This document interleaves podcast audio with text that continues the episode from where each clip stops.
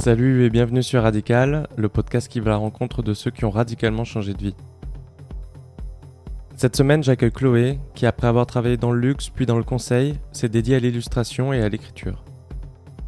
Chloé partage des histoires, celles de personnes surdouées ou atteintes de maladies invisibles, via son blog et un livre. C'est un problème de santé assez grave qui l'a poussée à changer de vie, et elle me raconte comment elle a su transcender cet événement. On parle notamment de comment développer ses intérêts avant de se lancer et de la gestion de son statut. C'est le dernier épisode de cette première saison de Radical et je parle de la suite à la fin de l'épisode. Bonne écoute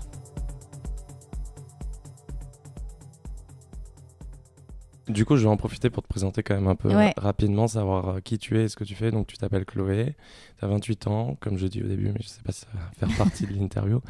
Et euh, donc, tu as eu un parcours euh, assez classique euh, au début. Tu as fait une école de commerce. Tu as travaillé du coup chez Chanel. Euh, tu as été consultante aussi. Et tu as eu un changement de vie assez radical il y a à peu près trois ans. C'est ça. En 2015. Ouais. Et aujourd'hui, donc tu as plusieurs casquettes, on va dire. Tu es illustratrice, auteur et entrepreneuse. aussi, ouais. Alors, surtout auteur et après, on en parlera, mais c'est un mélange de. C'est pas un métier euh, qu'on peut nommer en disant bah voilà je fais ça et tout le monde comprend en fait c'est c'est complexe. Ouais et puis j'imagine que tu n'es pas partie de cette étiquette de hauteur et à essayer de réfléchir à partir de, de cette casquette ce que tu allais faire. Tu mélanges des disciplines et puis généralement on nous demande de, de nommer ce qu'on fait mais c'est de plus en plus diffus. Enfin même moi j'ai du mal mm. à, dire ce que je fais parfois mais oui en fait le, le job se construit un peu euh, pas tout seul mais on, teste pendant un petit moment et mm. puis on on arrive à voir ce qui fonctionne, ce qui nous plaît, là où est notre valeur ajoutée. Et en fait, petit à petit, ça se construit. Et là, ça fait quelques mois que je suis capable de dire euh, et de donner un nom ou d'expliquer ce que je fais. Mais euh, avant, c'est quand même assez vague. Ouais, parce que ce que tu fais, du coup, c'est euh, tu as plusieurs médias. sites internet, donc des blogs. Le premier, c'est Rayure et Rature, qui est le, premier que tu as commencé, à mon avis, après avoir changé de vie. C'est un, autre, euh, un autre projet qui s'appelle Chronique Invisible. Oui, qui est tout nouveau. Tout nouveau, donc là c'est juste une page Instagram. Mais Pour l'instant, euh, ouais, c'est la page Instagram et le site sera construit, enfin est en cours de construction. Et ce sera exactement le même principe en fait que Rature, mais sur un autre sujet. Donc raconter des, des histoires illustrées. Euh... Oui, en fait, c'est sensibiliser sur un sujet qui est un peu lourd, mmh. mais c'est de la vulgarisation. Mmh. Donc, c'est beaucoup de recherche. Ensuite, j'écris, j'illustre parce que je trouve que c'est ça permet aux gens qui sont pas sensibilisés par un sujet qui peut être un peu tabou, un peu lourd ou un peu difficile comme la maladie, de se pencher dessus plus facilement. On voit une image et on se dit bah c'est ça m'attire plus en fait donc je vais regarder et peut-être qu'on lit deux phrases trois phrases et peut-être qu'on lit le livre finalement mmh. et que voilà ça permet de changer un peu son point de vue sur certains sujets donc voilà le but c'est vraiment de sensibiliser euh, en douceur et en illustration. Ok, bon, de toute façon, on en, parlera. Et pour essayer d'être euh, euh, complet, ta dernière activité, c'est The Yellow Cat Studio. Alors ça, c'est euh, c'est l'activité que j'ai montée quand j'ai vraiment euh, décidé, enfin quand j'ai quitté mon ancien mon travail en entreprise plus traditionnelle et que euh, j'ai testé des choses en fait. Donc j'ai monté une marque de papeterie euh, voilà, qui s'appelle Yellow Cat Studio. C'est un studio de design aussi. Mais là aujourd'hui, les projets justement auteurs, illustratrices ont pris vraiment le, ont pris de l'ampleur et ont pris le dessus sur cette activité-là qui me rémunérait pas beaucoup. Donc voilà, pour l'instant c'est en stand-by un peu. ok, très bien. Du coup, pour revenir un petit peu sur ton parcours, école de commerce, euh, j'imagine que euh, la logique là-dedans, c'était d'essayer de ne pas se fermer de porte. Euh. Exactement, j'ai jamais su ce que je voulais faire. Mm. j'avais déjà petite, j'avais pas de vocation en fait, pas d'idée de métier précis. Je changeais tous les ans. À chaque fois, je voulais faire quelque chose de différent parce que j'avais vu quelqu'un qui faisait ça et que je trouvais ça génial. Mais voilà, donc j'ai jamais eu trop d'idées. Donc bah, j'étais bonne élève, je savais pas quoi faire. Donc on m'a dit va en prépa. Donc j'ai dit ok, je vais en prépa. Même sur l'illustration, tu. Bah, pas quelque chose que tu pratiquais euh, Mais euh, j'aimais dessiner et je dessinais sur mon temps libre, mais j'ai jamais considéré ça comme un métier. Oui, c'est ça, parce que tu dis j'avais pas de vocation, mais parfois il y a aussi le fait de d'avoir une activité, mais qu'on on, l'imagine pas comme une vocation, alors que ça pourrait très bien l'être, mais c'est plus l'image qu'on associe qui, est, qui correspond pas au, terme métier. C'est ça, en fait, on pense à un loisir. J'aimais bien dessiner, j'aimais bien écrire, j'aimais bien raconter des histoires, j'aimais faire plein de choses, mais je me suis jamais dit, euh, en fait, ça pourrait être un métier et je vais creuser. Non, pas du tout. ok, très bien.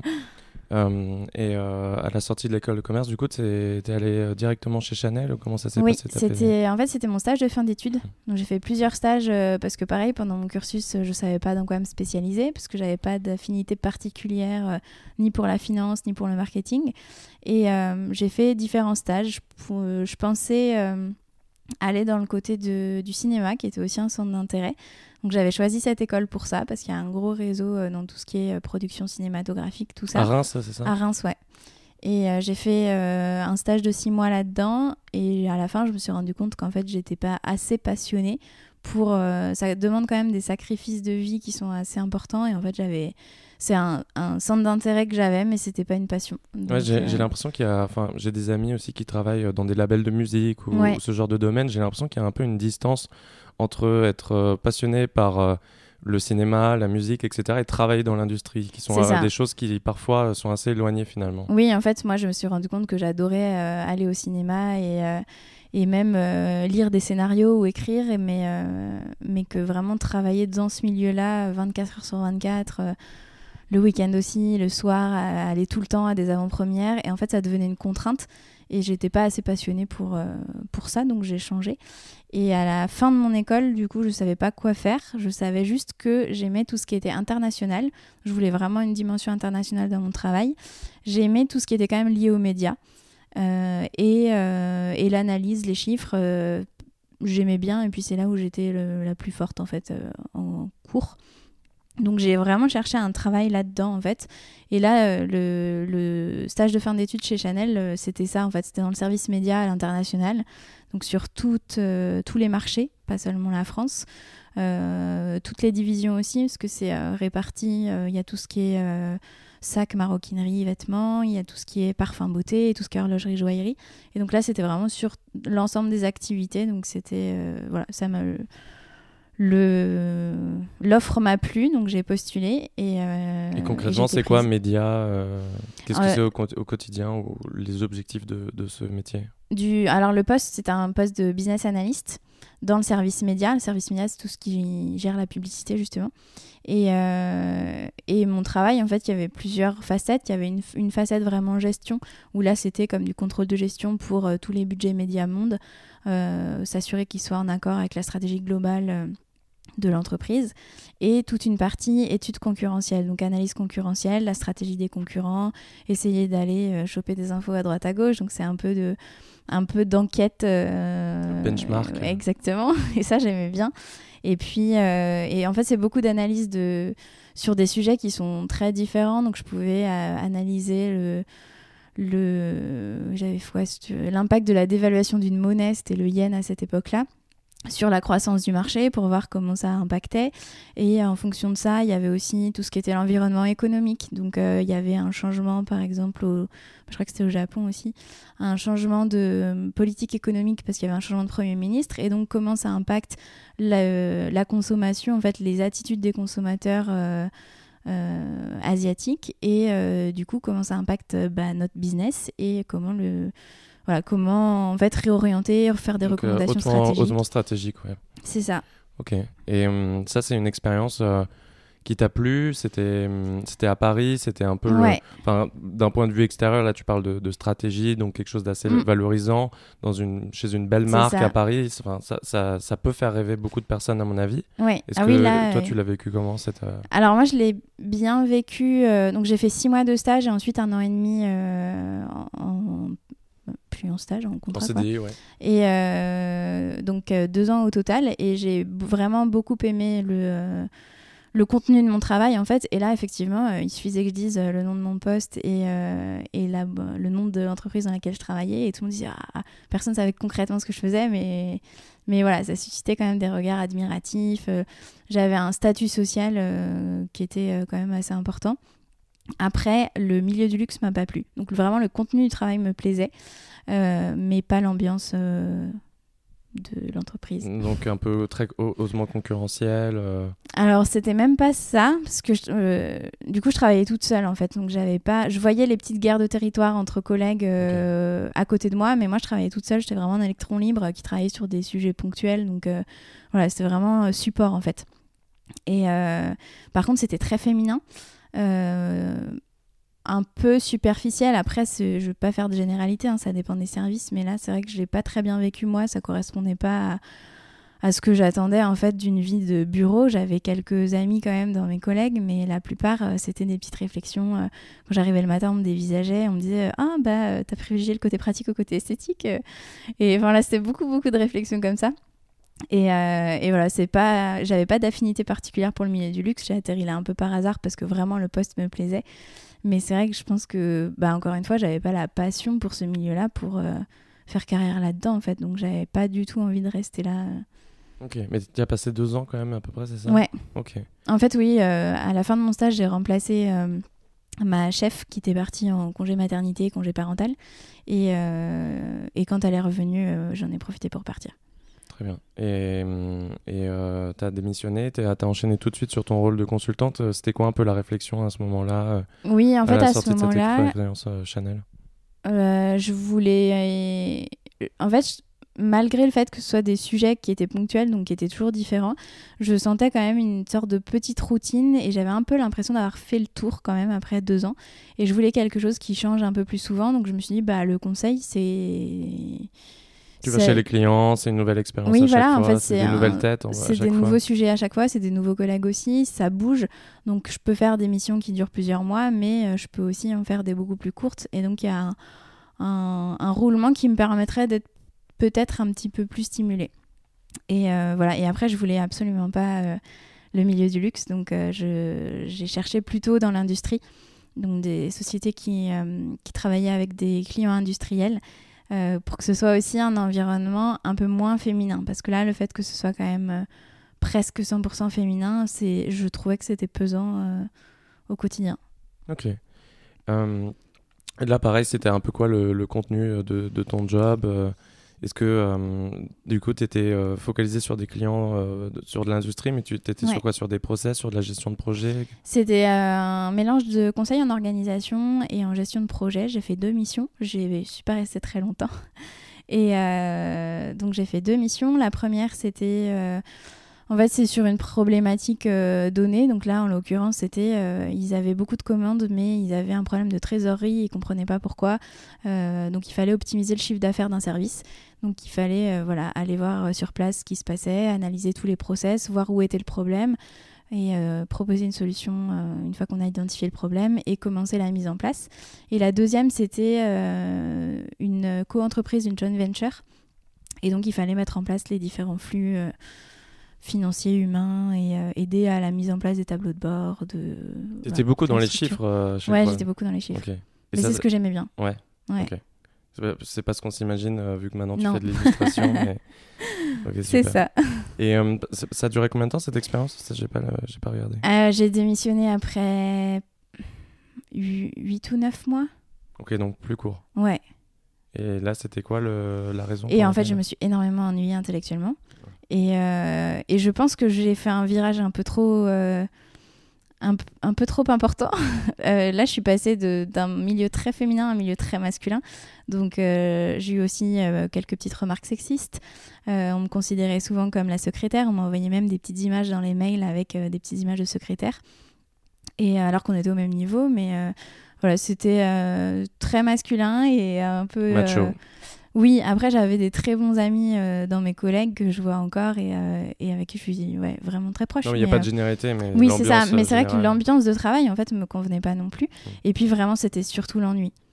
L'ambiance était quand même plus sympa au quotidien. C'était beaucoup plus drôle. J'avais pas de, enfin voilà, on me critiquait pas sur ce que j'allais manger à midi, mais j'avais des, des, petites remarques qui étaient un peu pas très agréables, mais c'était quand même une ambiance de travail, aussi un rythme plus tranquille et euh, qui me permettait d'avoir une vie à côté et puis ouais, une ambiance un peu plus sympa.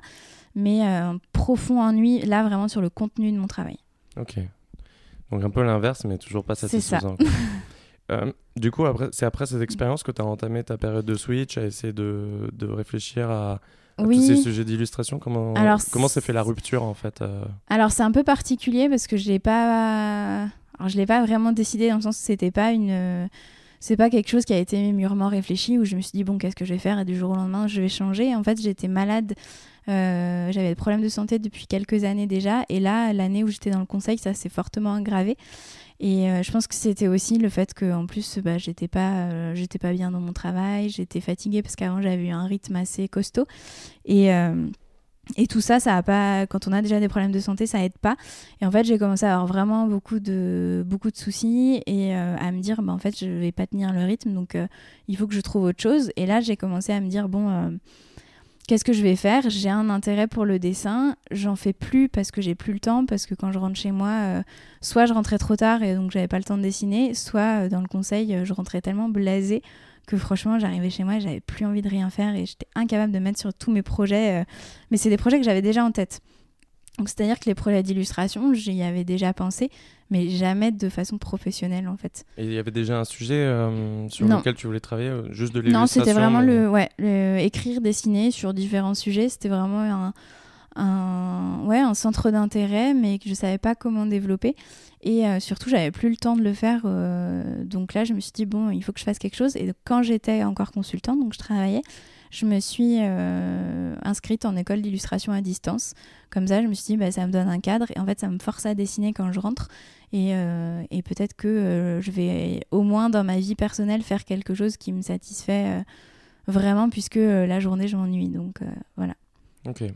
Et euh, ça a duré combien de temps cette période du coup Tu as fait cette école et tu as commencé à dessiner de plus en plus? Comment ça s'est. Alors ça a duré. Euh, bah, je me suis inscrite et après j'ai dû démissionner 3-4 mois après parce que avec mon copain on voulait quitter Paris et on était tous les deux pas satisfaits par notre travail donc on s'est dit bah écoute euh, on démissionne, on quitte Paris, on s'installe à Lyon, on trouvera là-bas et puis voilà, c'était un premier changement, mais vraiment parce que euh, on n'était pas très heureux là où on était et on voulait bouger. Et en fait, une fois arrivé à Lyon, euh, j'ai pris 2-3 mois pour euh, visiter la ville, m'installer un peu et travailler aussi sur mes projets personnels du coup. Et après, je me suis dit, bon, bah, il faut que je retourne travailler quand même parce qu'il va falloir que je mange. donc là, j'ai cherché dans ce que je savais faire, dans ce qui était sur mon CV, parce que c'est un peu comme ça. Euh, on n'imagine pas que ça puisse se faire autrement. Donc, tu n'avais pas encore fait le deuil euh, d'une vie professionnelle euh, classique Pas du tout. J'étais encore en recherche de, du job, en fait, qui va me permettre d'être dans, un, dans une entreprise sympa, avec des collègues sympas, un rythme qui me permet d'avoir une vie personnelle et un contenu qui m'intéresse et qui m'ennuie jamais. Et donc, j'ai retrouvé un travail assez rapidement toujours dans l'analyse stratégique. Donc, je suis revenue un peu à ce que je faisais chez Chanel, mais dans l'industrie, euh, avec euh, du coup des gens qui avaient l'air euh, très humains, très sympas. Et en fait, là, c'est le fait d'être malade qui a. Ça s'est encore aggravé. Et là, j'étais complètement arrêtée parce que je pouvais plus bouger. Donc, j'ai été, j'étais en période d'essai et j'étais bah, arrêtée. Donc, j'ai quitté mon travail. D'accord. Et euh, tu as dû te faire hospitaliser ou tu pu, euh, J'ai été hospitalisée, mais euh, régulièrement, en fait, pendant toutes mes années d'entreprise. Et là, c'est vraiment que j'ai commencé des traitements qui étaient assez lourds, donc sur 18 mois. Et, et en fait, je savais pas si ça irait mieux, si oui, dans combien de temps. Enfin, C'était très flou. Donc, j'ai quitté ma période d'essai parce que je me sentais pas, en fait, de de faire ça à un employeur, c'est un peu bizarre de dire ça, mais ils avaient vraiment besoin de quelqu'un. Je venais d'arriver et en fait, euh, au bout d'une semaine, euh, bah, j'étais même plus capable de bouger et c'était beaucoup de déplacements à l'étranger. Donc j'étais incapable de faire ce travail euh, et je savais pas combien de temps ça allait durer et si je parce que à, ce moment-là, je pouvais pas dire dans deux semaines je serais guérie et je pourrais revenir. Ça pouvait être aussi dans deux ans ou dans 20 ans, j'en savais rien. Donc c'est trop d'incertitudes. Et, euh, et, du coup, ça m'a un peu stressée et je me suis dit, bah, je m'arrête en fait parce que j'ai pas le choix et physiquement, je peux pas tenir. Et en fait, c'est à ce moment-là où je me suis dit, bon, bah, ok, je suis arrêtée, je suis chez moi, donc c'est un peu maintenant ou jamais, il faut que je fasse quelque chose en fait. Je pouvais pas m'imaginer rester dans mon lit sans savoir quand ça irait mieux. Donc, j'ai décidé de créer euh, plein de choses. et c'est à ce moment-là, je me suis dit, en fait, j'étais en formation en plus à distance. Et je me suis dit, bah, il y a quelque chose à faire là-dessus, ça m'intéresse, je vais pouvoir voir si professionnellement je peux en faire quelque chose, au moins pour quelques mois, le temps que, je puisse retourner travailler en entreprise. Donc j'avais toujours pas fait ce deuil-là quand même. Ok. Et euh, j'ai lu dans une autre interview que cette période, en fait, a été vraiment euh, un côté, euh, une révélation où tu t'es dit, si je meurs demain, il, il, faudra au moins que je sois contente de ce que j'ai fait. Et j'ai l'impression que c'est là qu'il y a eu un peu un switch euh, dans ta tête. on parle souvent de ces périodes. Enfin, il y, en a, eu une ou deux personnes qui ont vécu aussi des, des choses du même acabit au niveau de leur santé sur le podcast. Et même, j'ai eu pas mal à un moment, un fort intérêt, on va dire, pour les gens qui ont eu des near-death experiment, mm. tout ce genre de choses. Et euh, j'ai l'impression que le, le, point qui, le point commun entre toutes ces personnes, c'est qu'elles te disent ça te permet d'éliminer le superflu et de bouleverser un peu ton sens des priorités. Est-ce que tu as eu un peu ce sentiment ça. aussi C'est, euh, Je pense que toute personne qui change radicalement de, alors de métier, de vie ou autre, a besoin, enfin il y a, y a, forcément un déclic à un moment donné. Ça, alors ça se fait pas de manière radicale, mais il y a forcément une prise de conscience. Et là, c'était ça, c'est que ça se fait petit à petit. Et en fait, au bout d'un moment, je me suis dit, mais en fait, je peux mourir demain. Et si je meurs demain, tous ces projets que j'avais dans ma tête, euh, d'écrire un livre, de, euh, de dessiner, d'illustrer euh, des choses pour les enfants, tout ça, en fait, bah, ça sera jamais fait. Et tout ce que j'aurais fait de ma vie, c'est travailler en entreprise, remplir des fichiers Excel et présenter mes présentations PowerPoint à la direction, en fait. Et donc là, il y a vraiment ouais, une prise de conscience. Après, on ne sait pas forcément ce qu'on va pouvoir faire avec ça. c'est pas c'est pas simple, mais ça amorce vraiment le changement. Mmh. Et mmh, est-ce que du coup, ça te permet aussi de démystifier On parle beaucoup de déconstruction aussi, parce que finalement, le le fait de, tu vois, tu dis, euh, je suis retourné dans ce que je savais faire, etc. C'est forcément énormément lié à ce que la société nous demande un petit peu de faire, de, de, ce fameux statut. Euh, que, tu justifies via ton activité professionnelle, etc. Est-ce que le fait d'avoir été malade, ça t'a aussi permis un peu de démystifier tout ça, ce côté euh, finalement qui est complètement artificiel, mais qu'on nous inculque depuis notre enfance de, du statut social, de la présence que tu dois avoir au sein de, de, ce groupe, etc. Toi, ça t'a permis aussi de déconstruire ça de, l'autre côté? Alors pour moi, oui, mais ça restait... Euh, je suis passée quand même du statut euh, avec une très bonne situation à Paris au statut de malade. Euh, et, du coup, ça a été assez compliqué. Autant moi, je, j'ai commencé à ce moment-là à me poser des questions sur mais pourquoi on fait ça et pourquoi on suit tous le même chemin? Et pourquoi mes amis sont inquiets parce que à mon âge, et c'est ce qu'ils m'ont dit eux-mêmes en fait, il y en a certains qui m'ont dit mais attention, c'est à nos âges qu'on monte euh, dans la hiérarchie, qu'on monte en compétences. Du coup, si tu t'arrêtes de travailler à ce moment-là, euh, ça va être difficile pour toi de revenir. La logique de carrière. C'est ça. Euh. Et en fait, à ce moment-là, de toute façon, j'avais pas le choix, j'étais malade, mais je me suis dit, en fait, pourquoi? Et donc, oui, c'est une réflexion personnelle, mais c'est pas encore dans la tête des gens. Hmm. Donc ça, ça a été pas facile à vivre. Ouais, j'imagine. Il y a quelque chose aussi que tu as dit qui, qui m'intéresse, et tu parlais pas de ce sujet, mais je pense que sur les nombreuses personnes qui essaient de changer de vie, il y en a beaucoup en fait euh, qui savent que finalement tout ça est artificiel et que finalement ce statut euh, c'est quelque chose que qu'on nous colle à la peau mais qui n'est mm. pas forcément si important que ça. Mais toi tu disais à propos d'un autre sujet encore une fois, mais qu'il y avait une grande différence entre le savoir et la compréhension ça, c'est quelque chose qui, qui m'intéresse beaucoup parce que je, là, justement, tu parlais que tu te posais la question du pourquoi et que tu avais le temps de réfléchir à ces questions. Et je pense qu'en réalité, même je le vois dans mon groupe d'amis, la différence, c'est pas forcément la connaissance sur le sujet. Ils ont souvent euh, autant mm. d'informations que moi. Ils ont un cerveau au moins aussi euh, compétent que le mien. Mais par contre, ils ont, ils se sont pas créés d'espace, temps et pour vraiment réfléchir à ces questions qui, une fois que tu les mets un peu au, au, banc d'essai et que tu les, tu les essayes, euh, euh, c'est une mauvaise traduction d'anglaise, mais tu, tu, les challenges un petit peu euh, dans le sens de c'est quoi le fond de la chose, pourquoi on fait ça? Une fois que tu te poses cette question du pourquoi, tu te rends compte que la réponse associée n'est pas forcément hyper cohérente et surtout elle ne résonne pas vraiment en toi. Et, et je pense vraiment que c'est vraiment ce côté de prendre le temps de se poser les questions. Et toi, finalement, ben, sur un événement qui n'est pas forcément l'événement le plus heureux, ça t'a permis au moins de d'avoir ce, bénéfice-là, quoi. En fait, c'est exactement ça. C'est que et je me suis même dit, mais pourquoi j'y ai pas pensé plus tôt et pourquoi je me suis pas penchée sur la question plus tôt, alors que déjà ça me posait problème depuis toujours parce que j'ai je me suis jamais dit euh, c'est mon métier de rêve et je vais faire ça toute ma vie. En fait, je me suis jamais imaginé à 50 ans être toujours en entreprise à faire ça. Mais je m'étais jamais non plus euh, posé deux minutes en me disant euh, bon concrètement pourquoi tu continues ce que tu fais en fait? Et, et je pense que c'est ça, on est facilement embarqué dans euh, le, le, chemin, le, l'entreprise, euh, monter en grade, euh, avoir une augmentation de salaire, partir en vacances pour oublier qu'on travaille le reste du temps, etc. Et, et en fait, on se pose pas. Et là, bah, c'était. Je pense que oui, c'est ça pour beaucoup de gens qui ont changé d'un peu de vie. C'est qu'il y a un moment que ce soit une maladie, un deuil, un événement traumatisant ou, ou même un licenciement ou, ou même un événement heureux en fait. Ou même rien du tout, parfois c'est juste que ça, ce déclencheur te permet parfois d'aller plus vite. Moi j'ai eu aucun déclencheur et ça m'a pris du coup beaucoup plus de temps, mais c'est vrai que ouais, parfois un déclencheur ou pas, mais ouais, ça te permet d'avoir ces réalisations. Euh. Oui, en fait, mais je pense qu'il y a forcément un déclencheur, mais ça peut être un tout petit événement de rien du tout. Hein. Ça peut être juste j'ai vu quelqu'un dans la rue et, et voilà.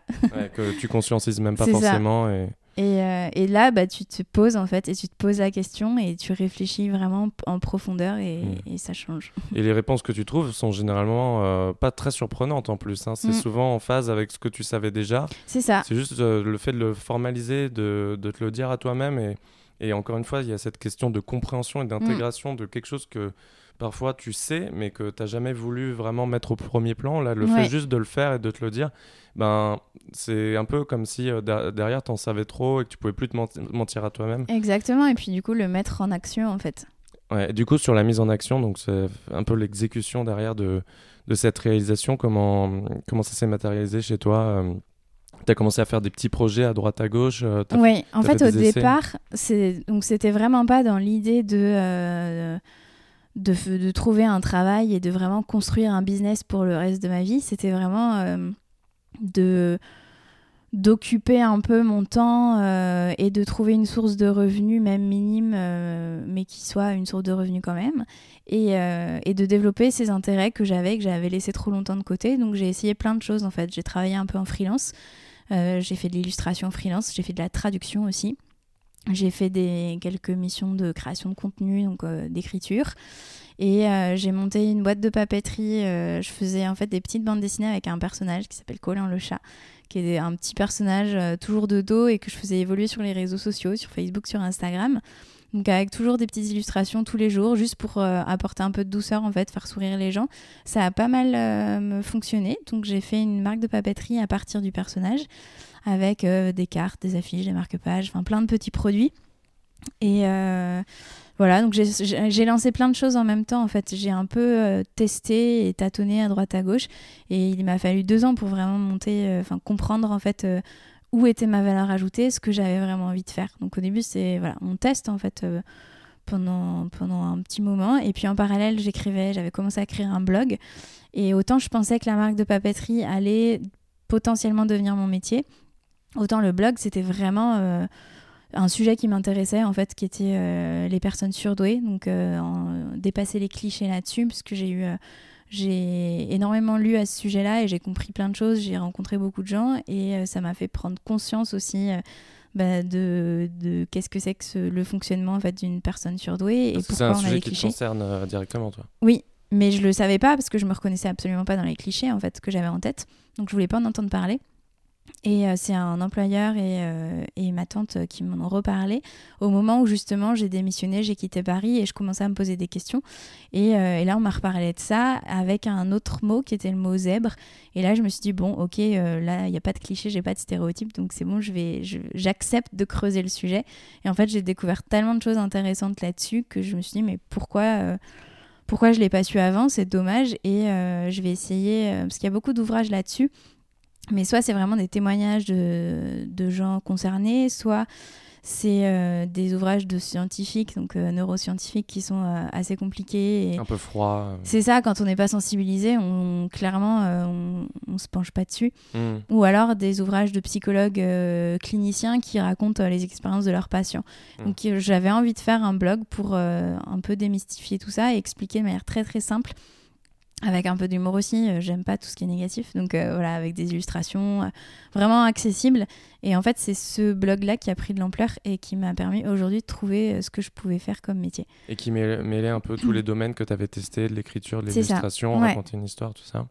Et, mais c'est vrai que ce que j'aime beaucoup dans ta démarche, c'est que on a cette croyance que sur un sujet grave ou même très compliqué, il faut, faut forcément le relater de manière grave ou compliquée. Mm alors que en fait euh, pas forcément quoi bah c'est pas lié euh, c'est juste qu'on on associe forcément le mm. sujet et la manière dont on le relate mais ça ça n'a pas vraiment de lien à la base et le fait de, prendre cet angle un peu inversé et de parfois de, s'en amuser enfin je fais le lien un petit peu avec tout ce qui touche à, la spiritualité tu vois qui est un domaine qui m'intéresse beaucoup et pendant longtemps en fait euh, j'ai cru que ça devait être un truc super sérieux, etc. Quand j'essayais de méditer, j'étais en mode attends, attends, les pensées, etc. Et énormément intellectualiser tout ça. Et, et en fait, il y a tout ce concept qu'on appelle le concept de cosmic joke, qui est un peu le, le fait en fait de ce qui est amusant et très rigolo dans tous ces domaines, c'est que tu as déjà tout à la base. Mm. C'est juste que tu t'en rends pas compte et ça peut te prendre 15 ans de pratique pour te rendre compte que tu avais déjà tout à la base. Et, mm, et c'est pareil, je trouve, en fait, dans ta démarche de dire euh, faut, on peut aussi s'en amuser, on peut aussi le, raconter avec euh, des animaux, avec des histoires rigolotes. Et euh, je pense que les gens aiment euh, plus voir ce, ce, type de contenu aussi. Et Surtout que ça, ça, concerne aussi, tu t'adresses à des gens plus jeunes, j'imagine. Pas forcément, non, parce qu'en fait, les illustrations sont pas. Alors après, c'est mon style d'illustration. Je suis pas encore, je me considère pas comme illustratrice. Je me sens pas du tout assez douée là-dedans. Donc mes, mes personnages ont tous l'impression d'avoir 12 ans, mais mais c'est vrai, le style de dessin peut être un peu enfantin parce que c'est un trait rond, mais c'est pas du tout des illustrations jeunesse. Donc il y a mm. des enfants qui lisent le livre, par exemple, euh, avec leurs parents. Mais à la base, il est vraiment plus pour les adultes. Et, euh, et, les textes sont faits aussi pour les adultes. Après, c'est simple. Donc c'est accessible à un enfant euh, à partir de 7-8 ans. Mm. Mais c'est pas destiné à un public jeunesse. Et en fait, il y a beaucoup sur le blog. Donc j'ai vraiment lancé le truc sans savoir où ça me mènerait, en fait, euh, juste pour sensibiliser, pour vulgariser. Et je me suis rendu compte qu'il y avait beaucoup d'adultes euh, dans des situations professionnelles qui les satisfaisaient pas. Et en fait, l'article qui a le mieux fonctionné sur le blog, c'est, euh, je crois qu'il s'appelle Trouver sa voie professionnelle et qui explique en fait que euh, c'est des gens qui sont euh, souvent pas satisfaits parce qu'ils ont beaucoup de centres d'intérêt, pas forcément une passion qui ressort et ils savent pas trop. voilà, ils savent. c'est aussi le mal d'une génération. Ouais, c'est pas le profil qui marche le mieux en entreprise. Quoi. Il vaut mieux être expert dans un sujet pour monter les échelons que et, euh, et ça provoque de l'insatisfaction aussi. Et donc là, j'ai découvert que la plupart des lecteurs, en fait, sont des adultes qui ont entre 25 euh, et, et, 50 ans et qui se posent beaucoup de questions euh, professionnellement et qui, derrière, vont se reconnaître dedans et puis aller lire les autres articles, en fait. Mais toujours au prisme des, des personnes qui sont censées être surdouées? Oui. Ok. En fait, ça explique. Le but, c'est donc c'est vraiment chapitre après chapitre. C'est-à-dire que c'est des articles qui sont indépendants, mais il y a quand même une continuité. C'est qu'au début, j'explique vraiment ce que c'est en fait, parce qu'on a beaucoup de clichés, mais on ne sait pas forcément. Euh, du coup, euh, pour parler un peu de ça, c'est quoi les, clichés justement d'une personne surdouée euh, dont toi tu as pu souffrir par exemple? Les clichés, bah moi déjà, ceux dans lesquels je me reconnaissais pas, c'est que pour moi, une personne surdouée, déjà c'était un enfant, c'était un enfant précoce et on pouvait pas être surdoué quand on n'était plus un enfant. Et en plus, c'était un enfant qui était brillant académiquement parlant, qui était euh, toujours le premier partout, euh, qui était expert dans un domaine, un peu comme un génie dans un domaine, ou qui produisait un résultat exceptionnel, ou c'était à l'inverse euh, un enfant qui était complètement incompris, en échec scolaire, qui parlait à personne, qui avait pas d'amis. On va vraiment dans les extrêmes en fait. Et, je toi, c'était pas ça en fait. Bah non, moi j'étais bonne élève, mais j'étais pas, je produisais pas des, des... j'étais pas un prodige, hein. je produisais pas des, des résultats exceptionnels. J'étais, euh, j'avais des bonnes notes et puis après il y avait des matières où j'étais pas très douée et j'aimais pas en plus dès que j'aimais pas mes professeurs, j'avais des mauvaises notes. Donc euh, c'était, voilà, j'étais juste une bonne élève en fait et euh, je me reconnaissais vraiment ni dans un cliché ni dans l'autre. Euh, et, donc je voulais pas entendre parler de ça parce que ça me. On me l'a dit quand j'étais petite, on m'a fait sauter une classe. Et on m'a dit, euh, de toute façon, tu es un enfant précoce, donc tu vas sauter une classe, mais c'est tout en fait. On m'a pas fait passer de test, on m'a pas expliqué ce que ça voulait dire, on m'a pas, on m'a pas expliqué comment je fonctionnais non plus. Et en fait, je me suis mis une pression énorme parce que j'avais l'impression que justement, il fallait que je sois toujours la première partout et que sinon, euh, voilà, j'étais une ratée et puis personne m'aimerait. Et tu méritais pas ton statut de surdoué euh Oui, sur, bon, après, on n'en parlait pas, donc j'avais pas de statut, mais, ouais, mais ouais, j'avais vraiment l'impression que du coup, les gens s'attendaient un peu, ou ma famille s'attendait à ce que je sois la première partout parce qu'on avait dit que j'étais une enfant précoce. Et, euh, et en fait, ça n'a rien à voir. Ok, donc encore cette histoire de statut. Ouais. Et, et qu'est-ce que tu as compris du coup plus tard quand tu t'es réintéressé au sujet? Donc ça, c'était quand tu quand avais quoi, 25 ans? Ouais, c'est ça. C'était en 2015, j'avais 25 ans. Et justement, en fait, euh, on m'a parlé des caractéristiques. Donc, on m'a parlé, on m'a pas parlé de, de supériorité, parce que dans ma tête, c'était vraiment euh, intelligence supérieure. Et en fait, on m'a dit non, c'est juste que tu ne penses pas de la même manière. Il y a euh, aussi l'hypersensibilité qui rentre en compte. Donc, en fait, on essaye sans cesse de se conformer, de rentrer dans le moule. Et, euh, et non, on ne fonctionne pas pareil. Donc, on peut pas forcément, et ça ne veut pas dire qu'on doit être reclus de la, de la société, mais mmh. c'est juste un fonctionnement différent. Donc, un mode de raisonnement différent au niveau des idées, au niveau de la vitesse de, de l'information aussi. Voilà, donc c'est en fait ça m'a soulagé. Ouais. Et, par exemple, de ce que tu dis par rapport à l'hypersensibilité, c'est quoi? C'est que tu as tendance à, énormément euh, de l'empathie, en fait, à beaucoup d'empathie par rapport à ce que les gens peuvent ressentir dans leurs émotions extrêmes, positives ou négatives. C'est ça, c'est l'hyper-empathie. Après, c'est pas simplement sur tout ce qui est émotionnel, mhm. c'est l'hypersensibilité sur les cinq sens. Donc euh, un bruit fort, euh, ça va me déranger, ça va me faire mal, j'ai les oreilles qui sifflent, alors que ça dérange personne d'autre. Euh, je vais être voilà enfin c'est vraiment le ouais l'hypersensibilité sur les cinq sens après pour moi c'est plus c'est quand même plus émotionnel mais et ouais j'ai peur de l'empathie pour un objet donc c'est compliqué et du coup un peu J'imagine que doit y avoir un côté où ça doit être assez fatigant en fait de, de toujours fonctionner à 5000 à l'heure. C'est épuisant pour moi et pour les autres aussi, je pense. surtout pour toi, j'imagine. Ouais. Ok, très bien. Et donc, ce, ce, petit projet, ça, encore une fois, j'y crois énormément. Euh, le fait de, de, faire des petits projets sans forcément projeter sur ce que ça va devenir, est-ce que ça va mm. être mon métier, est-ce que ça va être mon activité professionnelle, etc. Mais plus euh, une approche organique où tu fais des, des petits tests, tu arrives à comprendre. Alors, par exemple, tu vois, sur de l'écriture, euh, tu l'avais déjà fait euh, avant, donc euh, tu savais que c'était quelque chose peut-être que tu voulais reprendre dans cette activité, alors que tu l'aurais peut-être pas intégré si tu n'avais jamais écrit avant. Et c'est un ce process beaucoup plus organique, j'y crois énormément. Et après, de, de, de, laisser un peu le, cet objet non, non identifié devenir ce qu'il va devenir, mm. c'est l'approche, à mon avis, qui, qui fonctionne bien. Et euh, du coup, ça, c'est sur rayures et, et ratures. Euh, tu, c'est quoi aujourd'hui en termes euh, peut-être de, chiffres, de nombre de personnes qui, qui te suivent, etc., pour qu'on se rende compte un peu de la, de la taille de ce projet En fait, du coup, il a, il a, bah, il, est, il a grandi en fait grâce aux lecteurs. Donc, je ne savais pas du tout où j'allais le mener. Et c'est des lecteurs du blog qui m'ont envoyé des messages, qui m'ont motivé à, à, continuer en me disant que ce que je faisais, ça les, ça les aidait beaucoup. Je reçois énormément de messages.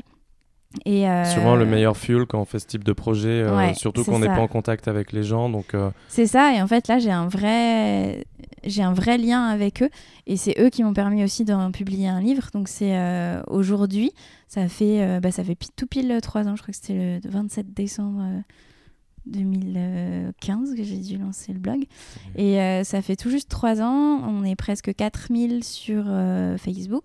Mhm. Et après, euh, en termes de visites, alors je suis pas très douée avec les Google Analytics, donc je pourrais pas te dire exactement. Mais je reçois une vingtaine de mails par jour de lecteurs qui me disent J'ai lu, je me reconnais, ça m'a fait du bien, merci. Sur Instagram, on est à peu près 1800. Et c'est du coup bah, grâce aux lecteurs du, du blog ils m'ont donné l'envie d'en faire un livre en me demandant, euh, parce que le, contenu commençait quand même à être euh, à être assez, assez conséquent.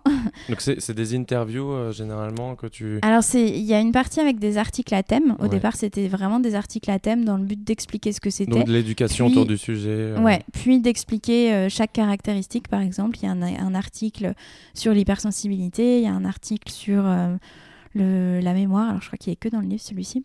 Donc ça, c'est des sujets que tu allais creuser de ton côté euh, sur des livres J'ai fait beaucoup de recherches, euh, des livres, euh, j'ai des, j'allais dire des témoignages, mais des interviews avec des professionnels du domaine, que ce soit des psychologues, des neuroscientifiques, des conférences aussi, et beaucoup de rencontres avec des personnes concernées. Donc c'est beaucoup de recherches.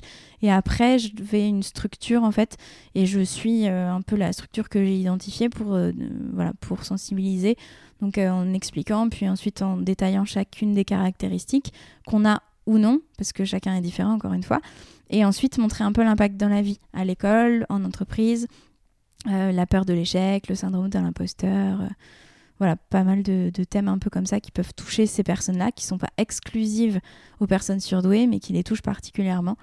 Euh, et, donc ça a commencé à être... Euh, oui, il y a une deuxième partie, euh, je me perds, pardon. il y a une deuxième partie avec des témoignages illustrés mmh. qui a commencé un peu après, là vraiment dans le but de montrer que le reste, c'est un peu de la théorie, mais chacun est différent et le vit différemment. Donc il y a des personnes de tous les âges pour montrer un peu les profils très variés en fait de personnes sur deux. Ouais, ouais. Non, mais je vois, je vois, bien, en fait, on a fait mm. pratiquement la même chose. J'ai commencé à écrire des articles sur le changement de vie, donc vraiment quelque chose de théorique et sur lequel je pouvais juste parler de mon expérience. Et au bout d'un moment, le problème, c'est que cette approche théorique, si les gens sont un petit peu trop, trop, dogmatiques, ils vont se dire, OK, donc ça, c'est la recette secrète, mm. euh, c'est ce que je dois appliquer, je vais cocher toutes les cases, alors que non, enfin, justement, le fait de le, de le faire de manière euh, très personnelle et authentique, c'est sûrement la meilleure stratégie. Mais une fois que tu as dit ça, tu n'as rien dit, donc mm. euh, peut-être inspiré via d'autres histoires, c'est exactement la raison pour laquelle j'avais commencé le podcast à la base, donc je comprends bien cette, cette logique. Après, juste pour revenir, du coup, ce que je disais tout à l'heure, c'est qu'il a grandi, le projet a grandi avec le blog. Et comme le contenu commençait à devenir quand même euh, assez euh, fourni, les gens m'ont demandé, euh, m'ont envoyé des mails en me disant en fait, c'est un peu long de lire ça sur internet. Est-ce que tu veux pas en faire un livre? Et comme j'avais eu envie de faire un livre, mais que voilà, enfin, on, peut avoir envie, mais si on sait pas sur quel sujet, voilà, on n'a pas envie de faire un livre pour faire un livre. Mmh. Mais je me suis dit, ben oui, pourquoi pas? Et je l'ai fait avec eux, donc en auto-édition. Euh, ils ont pu choisir, euh, voter pour la couverture sur Instagram. Donc, je les ai bien inclus dans le projet. Et, en fait, c'est grâce à eux que ça a pu sortir. Et qu'aujourd'hui, euh, c'est un blog plus un livre. Et, et un super lien avec les lecteurs qui fait que je continue. Le livre, c'était quand, quand est-ce qu'il est sorti? Au mois de septembre, là. Au mois de septembre 2018. Et donc de l'auto-édition, concrètement, c'est c'est euh, via euh, comment tu peux comment tu peux t'auto euh, publier par exemple c'est quoi en fait, j'ai fait bah, la première étape c'est de faire le livre déjà c'est beaucoup de travail. Tu l'as fait avant de bah, fait une campagne Ulule c'est ça une j'ai fait une campagne Ulule au mois de mai. Après j'y travaille je travaille sur le livre depuis l'été dernier depuis l'été 2017 j'ai repris j'avais déjà écrit une bonne partie et illustré une bonne partie puisque j'avais des contenus sur le blog mais j'ai on n'écrit pas pareil sur un blog et dans un livre. Donc j'ai repris un peu tous ces contenus-là. J'ai ajouté des chapitres euh, exclusifs aussi au livre.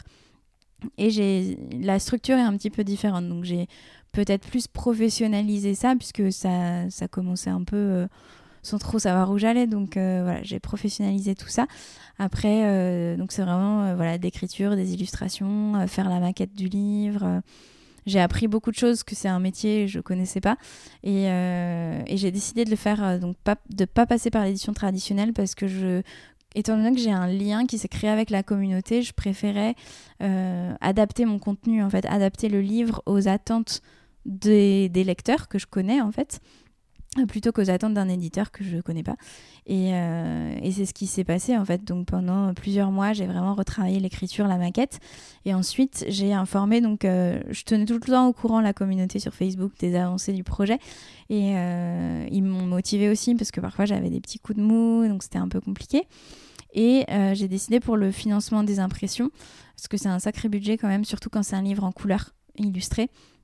Euh, donc j'ai fait en fait une campagne de précommande sur euh, Ulule, du financement participatif, qui a très bien fonctionné. Et, euh, voilà, en fait, le premier jour, les lecteurs ont tous précommandé leur, leur exemplaire. Donc en une journée, j'avais le budget pour lancer les impressions.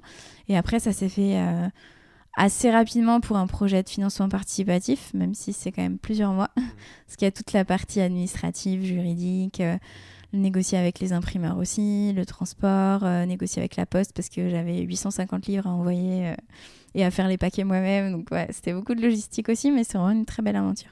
Ok. Euh, j'aimerais, ouais, j'aimerais peut-être parler un petit peu du coup de, de ce nouveau projet que tu lances. ouais. Maintenant, c'est Chronique Invisible. C'est ça. là, j'ai l'impression que l'approche est assez similaire. c'est un sujet qui te concerne, donc les maladies invisibles. Donc en, en, deux, en deux mots, peut-être tu détailleras parce que je connais pas bien le sujet, mais c'est des maladies qui n'ont pas de signes extérieurs, des symptômes euh, visibles euh, au premier abord, ou qui ne sont pas très connus parce que euh, par exemple, quelqu'un qui souffre du cancer n'a pas forcément de, ça se, voit pas forcément. ça se voit pas forcément, mm. mais le terme cancer tout de suite crée une empathie, crée une image assez grave par rapport à la condition de la personne. Et, là, ça, c'est pas forcément ça, c'est traité aussi. Si le cancer fait partie des, des, maladies invisibles que je traite aussi dans ce projet. En fait, le, la pathologie en elle-même m'intéresse pas. Alors, c'est pas qu'elle m'intéresse pas, c'est que je, je me pas concentre. En fait, je me concentre vraiment sur l'impact social d'une maladie euh, invisible, quelle qu'elle soit. Donc, que ce soit un cancer, que ce soit une sclérose en plaques, euh, que ce soit une dépression aussi, les maladies psychiques, ça en fait partie aussi. Que ce soit, euh, voilà, enfin, il y a plein de maladies qui parfois sont visibles, mais parfois non. La mienne, par exemple, est euh, visible pour euh, mon copain, mes médecins. Euh, et certains jours va être visible parce que je vais avoir une canne ou, ou je vais pas marcher très bien. Mais tu il y a peux parler de, de, de, ce que c'est cette maladie C'est une neuroborréliose. C'est la forme neurologique de la maladie de Lyme. D'accord. Et qu'est-ce que c'est en fait C'est une infection bactérienne et euh, ça infecte en fait le différents systèmes en fonction de là où la bactérie va se loger. Elle est transmise par l'éthique cette bactérie. Et euh, dans mon cas, alors elle a touché plusieurs organes, mais aujourd'hui ça va beaucoup mieux. Et euh, il reste juste le système nerveux qui est encore bien touché. Ok, donc quand tu dis le système nerveux, c'est ça Comment ça se matérialise? Ça se provoque des troubles de la sensibilité, quelques problèmes de mémoire de temps en temps, d'élocution, mais euh, globalement, ça va quand même. Et c'est beaucoup de fatigue, de, euh, je peux avoir la jambe qui lâche et je vais tomber. Euh, c'est assez similaire à la sclérose en plaques, en fait. Ouais. J'ai vu qu'il y avait plusieurs niveaux. il, il, mettait trois niveaux il y a trois stades d'évolution de la maladie. C'est ça. Et, et toi, tu es, passé par. tu es allé jusqu'au troisième stade d'évolution Oui, en fait, j'ai été diagnostiquée au troisième stade. Tu as été diagnostiquée au, troisième stade, ok. Et euh, c'est clair que, comme n'importe quelle maladie, mais il vaut mieux être diagnostiqué le hmm. plus rapidement possible pour pouvoir traiter la maladie à la source. Là, pas, ça n'a pas été le cas. Là, ça n'a pas été le cas. Après, on ne va pas euh, se perdre un peu sur la maladie, mais si on est diagnostiqué, pour rassurer les gens, si on est diagnostiqué au premier stade, on peut être guéri, mhm. vraiment guéri, alors que là, au stade 3, c'est pas possible. Donc, on peut. Euh, on me parle de rémission, on me parle pas de guérison. Après, les symptômes avec les traitements sont quand même beaucoup moins beaucoup moins fort, beaucoup moins handicapante, donc euh, ça, voilà, ça va mieux. Ok. Mais au premier stade, on peut vraiment guérir. Ok. Et euh, juste, euh, on referme la parenthèse juste après, mais est-ce que, juste pour s'en rendre compte, parce que ça change énormément, à mon avis, la perspective que tu peux donner à ta vie, mais est-ce que ta vie est, menacée par cette maladie? Alors, pour moi, maintenant, non. T'es pas en danger de mort? Aujourd'hui, non. Ok. Après, je reste plus fragile, donc j'ai tout le temps c'est un peu comme toutes les maladies où on va être plus plus fragile et plus sensible aux infections opportunistes. Hmm. Mais la maladie en elle-même, non, ne va pas me tuer. Ok, ok. Bon, je referme la parenthèse, j'imagine c'est très personnel comme sujet. C'est personnel, après c'est aussi ça qui a fait que j'ai changé de vie, c'est que je me suis retrouvée, donc en 2015, c'était là où c'était vraiment compliqué au niveau de ma santé, et je pouvais plus du tout bouger. Donc j'avais un côté, le, côté droit qui était... Euh, qui était un, euh, alors au début paralysé mais après c'est ça n'a pas duré longtemps mais avec une paresthésie donc je sens pas trop euh, enfin c'est une faiblesse musculaire trouble de la sensibilité. Donc c'est difficile pour se déplacer et tout ça. Donc en fait il fallait vraiment que je trouve une activité et un métier que je puisse faire de chez moi. Et aujourd'hui c'est ça aussi c'est que ça m'apporte de la flexibilité et du confort de vie je suis pas aujourd'hui je suis toujours pas capable de retourner en entreprise après c'est plus mon but mais même si je voulais je pourrais pas euh, y retourner à temps plein parce que je je tiens pas une journée et là bah, ces projets-là, en fait, je peux les faire dans mon lit, je peux les faire à l'hôpital, je peux les faire allongés sur mon canapé. Donc, euh, voilà. un peu, as transcendé euh, ton, ta condition, et ton environnement. J'ai intégré en fait toutes les contraintes médicales et de santé euh, à mon quotidien, et du coup, aujourd'hui, je le vis bien. Et c'est pas le cas de tout le monde parce que tout le monde n'a pas cette chance-là de pouvoir travailler de, de, son lit, quoi. Ouais, tu as été énormément proactif aussi par rapport à aussi, ça. Ouais. tu t'es pas du tout effondré dans, dans, cette situation et tu mm. t'es dit qu'il fallait. Euh, on parle beaucoup de transcendance en ce moment, mais c'est un, un, petit peu ça, quoi. Et euh, du coup, sur, le, sur ces chroniques invisibles, euh, tu fais aussi de l'éducation parce que c'est encore une fois un sujet qui est parfois mal compris. Donc là, pareil, on peut peut-être partir des clichés. les clichés, c'est que mm. on, on, jauge pas à sa juste valeur parfois la, la condition et l'handicap que ça peut, que la maladie peut représenter. En fait, c'est un, c'est pas vraiment, je sais pas si on peut appeler ça des clichés, mais c'est vraiment, on a une représentation sociale de la maladie euh, qui fait qu'une personne malade est une personne chez elle qui ne travaille pas ou qui est à l'hôpital ou qui est en arrêt maladie. Et, euh, et, ça se voit, et quand on la voit, elle a vraiment l'air malade. Et euh, voilà. Et donc, quand on n'est pas dans ce dans ce schéma-là, quand parce que quand on me voit, je pense que tu peux pas dire que je suis malade si, une personne qui me voit peut pas se dire ah là là oui elle a l'air malade. Donc en fait on met souvent en doute on croit que ce qu'on voit et les gens mettent souvent en doute ma condition et ce que je peux faire. Et, et, je me suis rendu compte, à la base, ça partait vraiment de, bah, vraiment de quelque chose de très personnel. Et, et je m'étais dit, j'aimerais bien travailler là-dessus, sensibiliser là-dessus, mais je savais pas trop comment faire. Et comme c'est une maladie qui, en plus, est assez polémique en ce moment, j'avais pas du tout envie de rentrer là-dedans et de me concentrer. Pourquoi polémique? Euh, C'est polémique puisque euh, elle est un peu compliquée, elle est un peu compliquée à diagnostiquer et il y a beaucoup de facteurs qui rentrent en jeu, beaucoup de différentes bactéries et tout. Donc il y a une petite polémique au sujet de l'existence d'une forme chronique et euh, des traitements. Donc on en parle dans les médias et j'avais pas du tout envie de rentrer là-dedans en fait. Euh, et, en fait, en discutant avec d'autres personnes qui ont euh, des cancers du sein, qui ont une sclérose en plaques, qui ont une dépression, qui ont l'endométriose aussi, on s'est rendu compte que, en fait, peu importe notre pathologie, les gens autour de nous, et ça peut être aussi des gens très proches, comprennent pas, et pas forcément parce qu'ils sont cons, mais aussi surtout parce qu'ils ne se rendent pas compte. Euh, et, donc ça amène beaucoup de questions, euh, mais je comprends pas. Euh, hier, tu étais au cinéma, donc c'est que ça allait. Donc aujourd'hui, bah, fais un effort quand même, tu pourrais sortir. Et on se rend pas forcément compte qu'une personne qui a une maladie chronique va en fait pas être capable. Elle peut sortir un jour parce qu'elle va bien, et si elle va bien, elle va en profiter parce que c'est pas souvent. Et par contre, derrière, elle peut avoir besoin de trois jours ensuite chez elle à se reposer pour se remettre de ce, cette sortie qui pour les autres n'est pas si fatigante que ça. Et quand on le vit pas, on s'en rend pas forcément compte. Donc là, le but c'était vraiment euh, de dépasser ça, de montrer qu'en fait ça se voit pas forcément quand on est malade. Et c'est pas pour ça que quand je dis euh, je suis fatiguée, je peux pas faire ça. Je, pas, euh, ça veut pas dire que c'est forcément faux en fait. Ok. c'est un combattre le doute. ouais, je comprends. Et il y a une, question qui m'est venue à l'esprit tout à l'heure quand, quand tu disais que hum, les gens ne se rendent pas compte, etc. Et qu'ils aimeraient, enfin, si tu leur dis que tu es malade, ils aimeraient, enfin, c'est pas qu'ils aimeraient, mais ils attendent d'avoir quelqu'un de beaucoup plus handicapé, etc. Mm. Avec des signes extérieurs qui laissent à penser que tu es vraiment malade. Est-ce que tu pas eu, euh, j'imagine qu'un écueil dans lequel on peut tomber, c'est d'avoir tendance à jouer le malade, du coup, tu vois ce que je veux dire?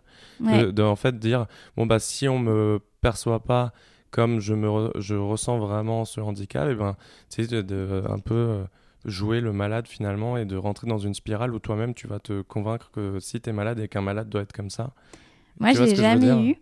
Mais je vois très bien ce que tu veux dire. Et en fait, euh, la semaine dernière, j'ai eu une conversation euh, je sais plus exactement à quel sujet, mais assis, bon, j'étais dans le bus et en fait, je peux pas euh, forcément rester debout trop longtemps. Et j'ai eu une petite réflexion euh, parce que j'ai demandé une place assise alors que euh, bah, je suis jeune, j'ai l'air en bonne santé, donc pourquoi je demanderais une place assise? Et, j'ai eu cette discussion avec ma grand-mère qui m'a dit bah, quand tu as un trajet comme ça, t'as qu'à prendre ta béquille.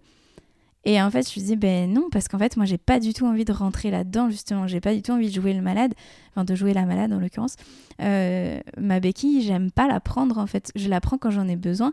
Mais si j'en ai pas besoin, vous imaginez pas, et, je pense qu'elle n'imaginait pas que, ben, en fait, quand j'en ai pas besoin, c'est un vrai soulagement pour moi et je suis hyper contente de sortir sur mes deux jambes et j'en profite. Et donc, j'ai vraiment pas envie de. Enfin, je profite de tous ces moments où justement, je. Mm je peux marcher sans ma béquille et euh, voilà donc j'ai pas du tout envie de ouais, ouais je vois. Et après euh, j'imagine aussi que l'aspect mental doit être hyper important. Alors forcément il y a un côté médical euh, indéniable avec tout ce qui s'ensuit mais le côté mental de se mettre dans la position aussi de quelqu'un qui a envie et il y a notamment ce bouquin je sais pas si tu l'as lu mais qui s'appelle Man Search for a Meaning Ouais, il est sur ma liste livre à lire, mais je l'ai pas lu encore. Ouais, bah lui, en fait, il était en camp de concentration et il t'expliquait, il avait découvert un petit peu ben, l'importance. Maintenant, ça paraît évident, le, le, côté où si tu y crois, ça va fonctionner, etc. Mais lui, en fait, il disait vraiment dans son expérience euh, dans les camps de concentration, que euh, le simple fait de se rattacher à ce qui allait suivre, il imaginait, il imaginait sa vie, il imaginait dans les détails son mariage, etc. Et il voyait très bien autour de lui euh, que les, les, prisonniers en fait qui abandonnaient mm. généralement allaient mourir quelques jours après. Et que ça, ça, en fait, le mental précède énormément ce qui allait se passer physiquement. Et euh, le toi, le fait de pas jouer justement ce rôle de malade et de te mettre dans la position de la personne qui est active et qui mm. essaie de faire des projets et, euh, et de s'attacher à ces projets, j'imagine que ça a dû beaucoup t'aider aussi. Dans Moi, ça m'aide énormément parce qu'aujourd'hui, je peux travailler euh, ce que je pourrais pas faire si j'avais un travail en entreprise en fait. Mais aujourd'hui, je peux travailler, je suis en contact avec des gens en permanence, je suis pas isolée. j'ai, ça me porte vraiment. Et j'ai justement, en fait, j'ai, j'étais passée d'un statut de quand je travaillais, dont on parlait tout à l'heure, au statut de malade. Et aujourd'hui, c'est un statut de travailleur indépendant. Et j'ai un peu perdu ce statut de malade parce que je, alors que je suis toujours malade, mais parce que voilà j'ai plein de plein de projets et, euh, je vis grâce à ça et je peux aussi me projeter je peux pas me projeter dans l'avenir c'est quand même compliqué mais je peux me projeter sur tous mes projets et où est-ce que j'ai envie de les mener et en fait ça m'aide énormément hmm. Et justement donc euh, on en a beaucoup parlé mais sur cette question de, de statut euh, toi, tu restes quand même assez attaché à l'image que tu véhicules parce que sur moi, j'ai eu énormément de mal aussi quand j'ai hmm. changé de vie, tu vois. Ben, j'ai commencé les trois premiers mois par, euh, quand on me demandait en soirée ce que je faisais, ben, j'expliquais ce que je faisais avant, parce que le statut était plutôt euh, cool. J'étais entrepreneur, je travaillais dans la... j'ai créé une marque de mode, tu vois. Donc, euh, c'est ben là, en fait, avant, je faisais ça, et dans quelques mois, je vais faire ça. Mais j'expliquais jamais, en fait, je... tu réponds tout le temps à la question de qu'est-ce que tu fait dans la vie par euh, justement ce que tu fais, mais finalement, en fait, ce que les gens peuvent euh, veulent savoir, c'est qui tu es. En tout cas, c'est ce qui est aussi plus intéressant.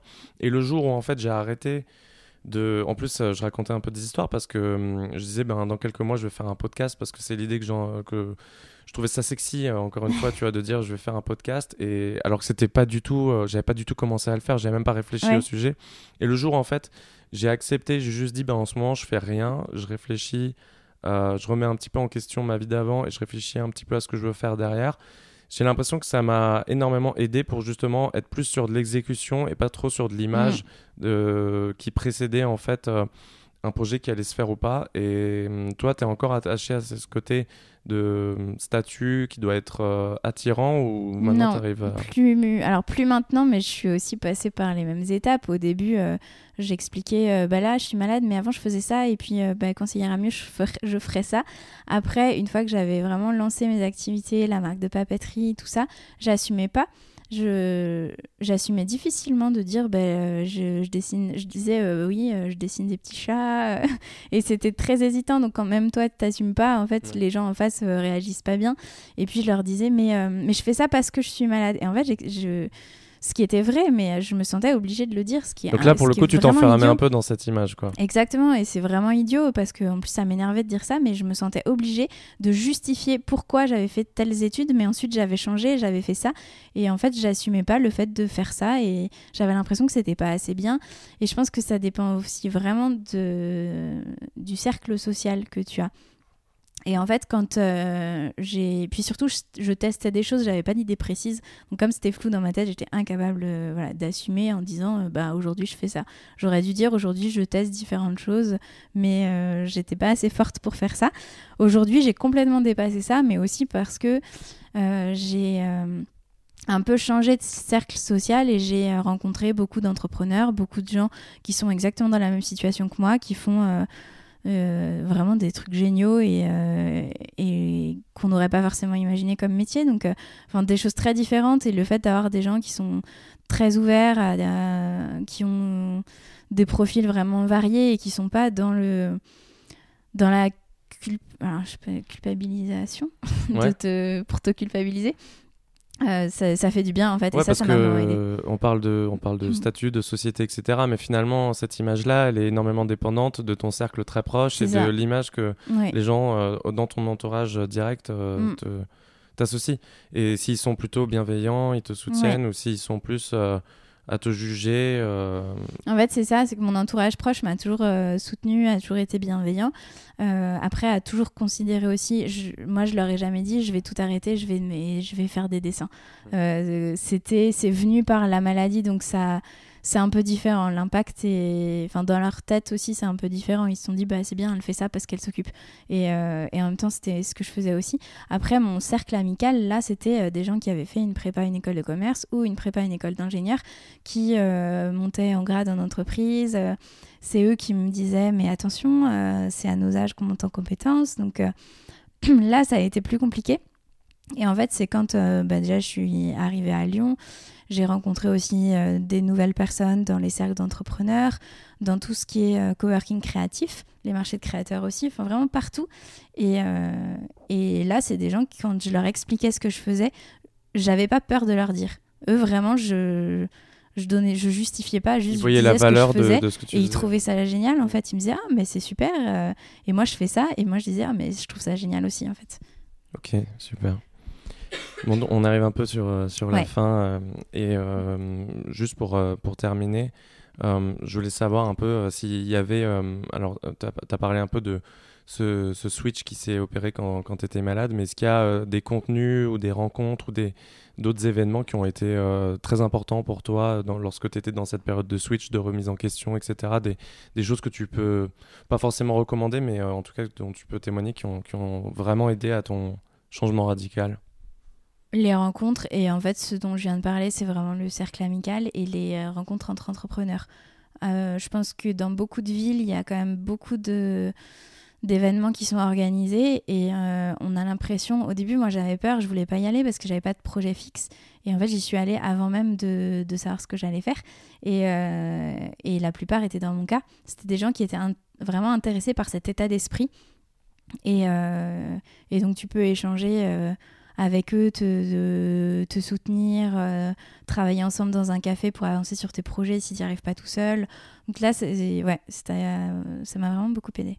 Ouais, parce que, hum, encore une fois, euh, pour faire un peu le lien avec ce que tu disais euh, sur le statut avant, en fait, c'est subjectif par rapport à, à, ton cercle. Et si tu commences à t'entourer des personnes qui sont dans la même mm. dynamique que toi et qui ont un petit peu la même vision que toi de, de, la vie ou, ou de l'aspect professionnel, peu importe, ça te permet de te sentir un petit peu moins étranger au contexte et de te rassurer. Et, euh, et, tout simplement de dire que ces réalités-là, elles mm. existent aussi. Et finalement, en fait, euh, quand, comme on parlait euh, au tout début de une carrière, ça doit être comme ça, et à tel âge, on doit monter en grade, etc. Ça, c'est une vision, une réalité qui existe dans notre petit microcosme, parfois parisien, etc., là où la vie est chère, etc. Mais dès que tu sors un peu de cet environnement et que tu t'entoures des personnes qui vont avoir d'autres réalités, ça va te permettre aussi de mieux te projeter aussi dans, dans ces projets-là. Ça te met dans une bonne dynamique et euh, pour la petite histoire, du coup, les personnes qui au départ m'ont dit mais qu'est-ce que tu fais? Pourquoi tu fais ça? Attention, euh, c'est maintenant qu'il faut que tu sois en entreprise et qu'il faut que tu montes en grade, sont des personnes qui maintenant reviennent me voir en me disant ah euh, bah t'as vraiment de la chance de faire ce que tu fais, t'as de la chance de pouvoir vivre de ta passion, de pouvoir avoir un confort de vie en fait, une flexibilité que bah, eux n'ont pas. Et, et voilà donc on m'a culpabilisé et puis maintenant on me dit euh, que finalement ça se voit que je suis beaucoup mieux aujourd'hui et ça donne envie et, euh, ils aimeraient bien faire la même chose mais je pense qu'ils osent pas. Mhm. ok. Bon, on va terminer là-dessus. en tout cas, merci beaucoup pour ton témoignage et je te souhaite le meilleur pour la suite. Ben, merci et le meilleur pour toi aussi. une prochaine saison. ah ouais, avec plaisir. J'espère, je vais y réfléchir. merci à toi. Merci. Et voilà, c'est terminé pour cette première saison de Radical. Premièrement, j'aimerais vous remercier pour avoir écouté et du coup donné du sens à ce petit projet. J'ai beaucoup aimé l'exercice et découvrir des histoires de vie atypiques m'anime plus que jamais. Après cette première saison qui se concentre sur le changement de vie, j'ai envie de donner une nouvelle direction au projet. Lorsque j'ai commencé ce podcast il y a plus de 6 mois, mon objectif était de comprendre les mécanismes qui permettent de changer de vie, car c'était lié à mes défis personnels. Aujourd'hui, j'ai changé de vie il n'y a pas de retour en arrière possible. Et mon intérêt se porte sur la suite, sur comment vivre de manière permanente en alignement avec ses aspirations profondes, tout en intégrant des éléments nécessaires comme l'argent. Ce sera le sujet de la deuxième saison, aller à la rencontre de ceux qui ont plus de recul sur le changement de vie, ceux qui vivent en marge du système ou qui essaient de le changer de l'intérieur. Globalement, ceux qui ont réussi à designer une vie qui leur ressemble. D'ailleurs, si cette description vous fait penser à des profils, que vous connaissez directement ou non, N'hésitez pas à me les partager à jchantereau.gmail.com j h a n t e r e a u@gmail.com. Pour être tenu au courant de la reprise du podcast, le meilleur moyen reste de s'abonner sur votre application. J'espère que vous m'accompagnerez dans cette nouvelle aventure. À bientôt.